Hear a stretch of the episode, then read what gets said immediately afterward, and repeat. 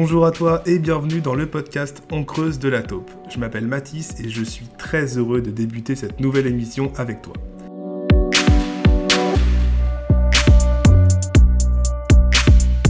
Alors On creuse, qu'est-ce que c'est? Et bien Dans ces podcasts, nous allons aborder un sujet qui concerne l'orientation, qui soulève souvent plusieurs problématiques et on va tenter d'apporter des axes de réflexion à ces problématiques afin de t'éclairer. Et aujourd'hui, on va parler du lien qu'il existe entre l'échec et la réorientation.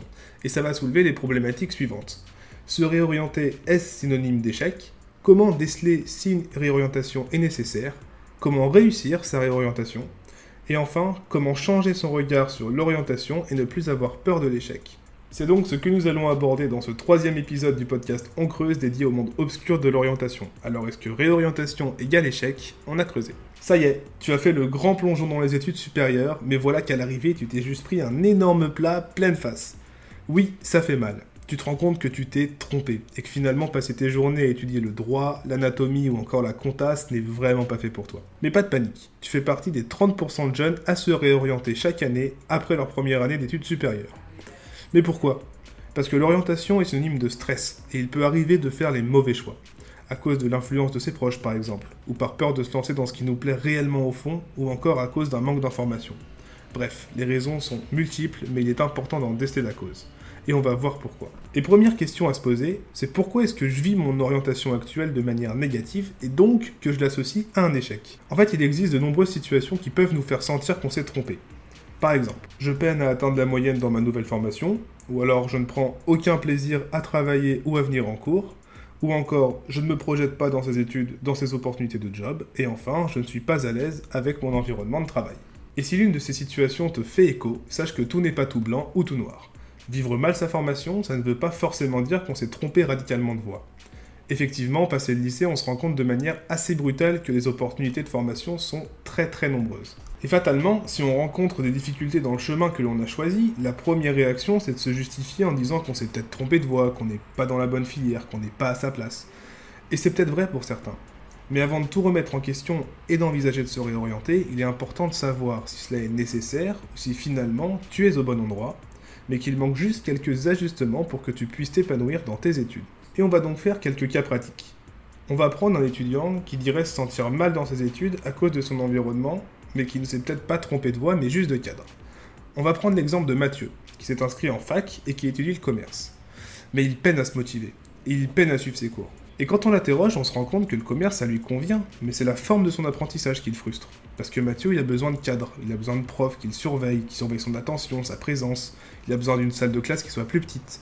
En bref, la fac, ça ne lui convient pas du tout, mais le commerce, oui. Donc l'ajustement que Mathieu va devoir faire, c'est de garder son domaine, mais c'est d'ajuster son environnement en s'orientant vers un BTS, vers un DUT ou encore une école de commerce. Et maintenant on va prendre un deuxième exemple. Sarah, qui s'est lancée dans des études de médecine sur recommandation de ses parents et de ses profs. Et en soi, bah, l'idée lui plaît à Sarah, parce qu'elle a toujours eu de l'intérêt pour les sciences et elle se débrouille très bien en maths. Mais voilà, arrivée en première année, elle se rend compte que les matières, elles ne lui parlent pas du tout. Ce n'est pas forcément faute de travail, parce qu'elle est naturellement consciencieuse, mais elle n'y trouve en fait simplement aucun intérêt. Et pire encore, elle en a discuté avec des connaissances à elle en troisième et quatrième année de médecine, et leur quotidien l'effraie plus qu'elle ne l'attire. Et donc dans ce cas-là, la réorientation doit être envisagée. Et alors quelle est la moralité à tout ça? Eh bien c'est qu'il faut faire attention à faire les bonnes associations selon son profil et ses envies. Et il ne faut absolument pas tomber dans cette facilité de dire je suis mauvais en cours donc je suis mal orienté. Et à l'inverse, il ne faut pas rester dans une formation qui est à l'encontre de tes goûts, de tes valeurs. L'échec doit tout le temps être digéré. Mais avant de te lancer dans cette grande introspection, la première étape, c'est de ne pas te mettre la pression. Ce n'est pas grave de se réorienter, ce n'est pas grave de changer de voie. Se tromper d'orientation n'est jamais synonyme d'échec, dis-le toi bien. En fait, c'est même le contraire. Si la réorientation te permet de trouver vraiment la branche qui t'anime, alors tu auras juste tout gagné. Et là, il y a une règle universelle qu'il faut absolument que je te donne. C'est que le temps n'est pas ton ennemi, c'est ton allié. Parce que quand on se réoriente, le truc qui nous fait bizarrement le plus peur, bah, c'est le temps. C'est de perdre du temps.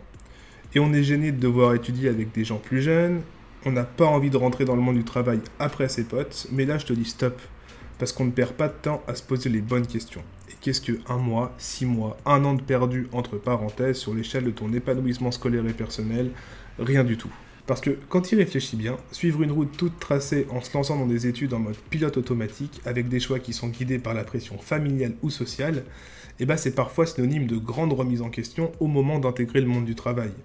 Et mieux vaut se poser ces questions au moment de se former, plutôt que de se rendre compte au moment de son bac plus 5 finance que finalement, un CAP cuisine serait peut-être plus formateur pour envisager une carrière de chef. Tu l'auras donc compris, il est temps de faire le point sur tes envies, tes cours, ce qui compte pour toi, mais encore une fois, se tromper, ça fait partie de la vie.